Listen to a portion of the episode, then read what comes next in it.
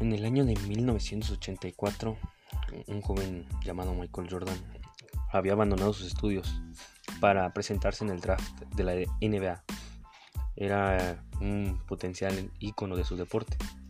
Muchas marcas se interesaron en, firmar con él para promocionar la marca de zapatos. En ese año, eh, la marca más conocida era Converse, quien quería firmar con él, pero para él no, no fue muy buena la paga y lo rechazó. Él quería firmar principalmente con Adidas, pero en ese entonces em, sus padres le dijeron que pues Nike podría ser un buen, buen representante de él y pues le ofrecieron una cifra muy alta con más de 2 millones de pesos por bueno de dólares por promocionar sus sus zapatillas y pues bueno en ese momento eh, desde ahí se hicieron muy famosos todos ese par de tenis y tanto él como la marca eh, obtuvieron muchísimos beneficios.